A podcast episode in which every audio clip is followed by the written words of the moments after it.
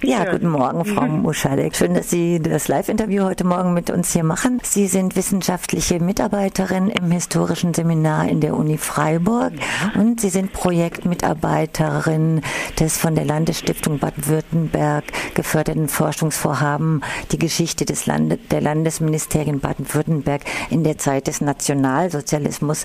Mhm. Und da wären wir eigentlich schon fast mitten im Thema, weil Sie machen heute Abend auch einen Vortrag in der Uni zu dem Bereich Ideologie der fürsorglichen Gewalt und eben geht es auch um die Kolonialpolizei in Deutsch-Südwestafrika. Meine erste Frage ist, äh, was verstehen Sie unter Ideologie der fürsorglichen Gewalt? Ja, äh, kurz zum Ausholen, das, ähm, das ist mein Promotionsprojekt, das ich heute Abend vorstelle und deswegen da geht es um Kolonialgeschichte. Mein jetziges Projekt ist äh, Besetzung des Elsass im Nationalsozialismus, aber in beiden Projekten interessiert mich die sogenannte, was ich fürsorgliche Gewalt nenne. Was meine ich damit? Das ist, ähm, das ist die Überzeugung, die Menschen haben, dass sie Gutes tun und äh, dass das aber zum Teil sehr gewaltvoll sein kann. Ähm, und was ich gemerkt habe bei meinen Forschungen zur Kolonialpolizei, ist, dass das Polizeiregime nach dem Völkermord in Deutsch-Südwestafrika, also dem heutigen Namibia, ein durchaus sehr gewaltvolles war, aber sich eben sehr unterscheidet von der kriegerischen, vernichtenden Gewalt, die davor kam. Äh, und zwar in der Hinsicht, dass eben äh, Polizisten die Bevölkerung, die Siedlerbevölkerung und die indigene Bevölkerung ähm, kontrolliert und diszipliniert haben und definiert haben, was erzieherisch äh, sinnvolle Gewalt in ihren Augen sei. Können Sie kon äh, das konkret machen, kurz? Also wir wollen ja. auch nicht vorweggreifen, ja. also den Vortrag gibt es ja heute Abend genau. ausführlicher, aber nur, dass äh, Hörerinnen und Hörer so eine Idee davon kriegen, worum es heute Abend geht. Ja, also ich habe in meiner Forschung mir wirklich so den Alltag der Polizei angeschaut, äh, wie die auf tägliche Patrouillenritte gegangen sind und was sie dann in ihren Berichten aufgeschrieben haben.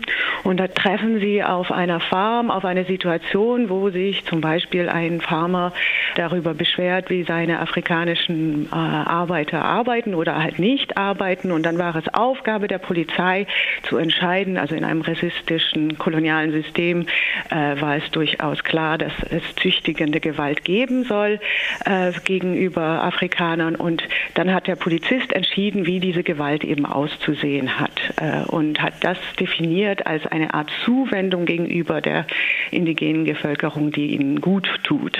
So. Also als Erziehungskonzept quasi. Genau, genau. Und in welcher Dimension war da Polizei unterwegs? Wie groß waren da die? Das ist äh, ganz interessant, weil das eine Handvoll Leute im Prinzip, das, das, das ähm, Territorium war größer als das Kaiserreich und da waren 600 Leute unterwegs, zwei Drittel deutsche Polizisten und ein Drittel äh, afrikanische Polizisten. Das heißt, das war äh, eine ganz kleine Polizeieinheit für ein riesiges Gebiet Gebiet, das auch noch sehr schwach nur besiedelt war, also sehr dünn besiedelt. Und da, daraus entwickelte sich dann eben eine Praxis, die sehr improvisiert war, weil man konnte nicht überall vor Ort sein, aber sie waren doch diejenigen, die noch am präsentesten waren für viele Leute in der Kolonie. Sie hatten richtig Macht. Äh, also ja, eine meiner These ist, dass man sich vielleicht wirklich dieses untere, unterste Ebene des Staates, des Kolonialstaates anschauen sollte und dort äh, doch eine große Fülle an Macht sieht, die so in den, in den oberen Rängen gar nicht existierte, weil die eben nicht vor Ort waren. Jetzt heißt es in der Ankündigung, dass Sie anhand der Biografie des Freiburgers Josef Kaiser die Rolle der Polizei ausleuchten. Genau, äh, dadurch, dass das ja dieser Vortrag jetzt in der Reihe äh, zehn Jahre Freiburg postkolonial stattfindet, habe ich gedacht, dass es ganz interessant wäre, das anhand einer Figur mal äh, durchzudiskutieren. Und da gibt es eben die Figur des Josef Kaiser, das ist ein Polizist unter vielen.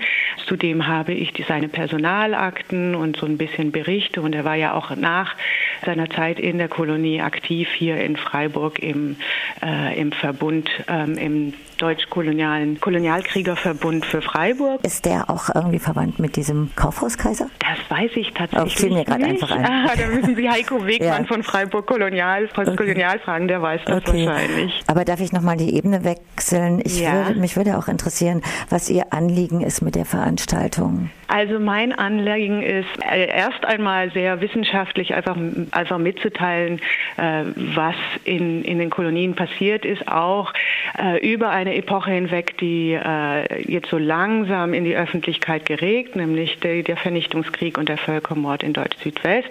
Und man darf eben nicht vergessen, dass es nach 1907, 1908 eben weiterging bis zum Ersten Weltkrieg und dort auch weiterhin ein deutsches Kolonial, Kolonialherrschaft existierte, die auch sehr tiefgreifende Auswirkungen auf die Bevölkerung dort hatte und auch bis heute.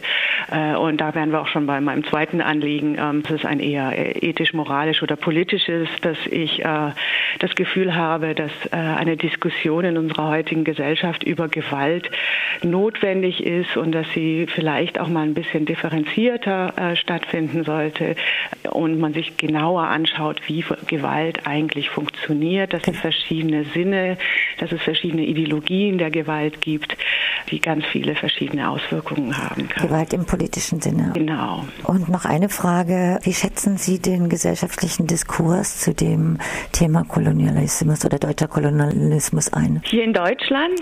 Ja.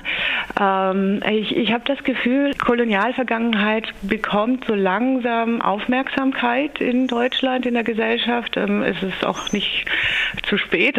Also, äh, das ist, ist echt notwendig, dass das mal passiert. Ähm, es ist aber sehr langsam und äh, was ich sehr häufig höre, ist, dass die Kolonialvergangenheit der Deutschen ja im Vergleich zu anderen Kolonialmächten sehr, sehr gering gewesen sei und sehr kurz und deswegen auch nicht so wichtig sei. Und ähm, das finde ich ein Fehlschluss, denn selbst ein kurzes äh, Kolonialregime kann sehr große Auswirkungen gehabt haben und, äh, und die Erinnerung und das Erbe daran äh, existiert ja auch weiter.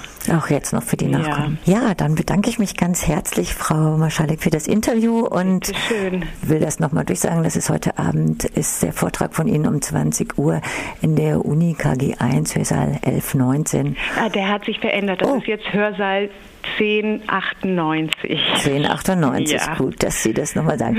ja, dann äh, alles Gute und herzlichen Dank. Vielen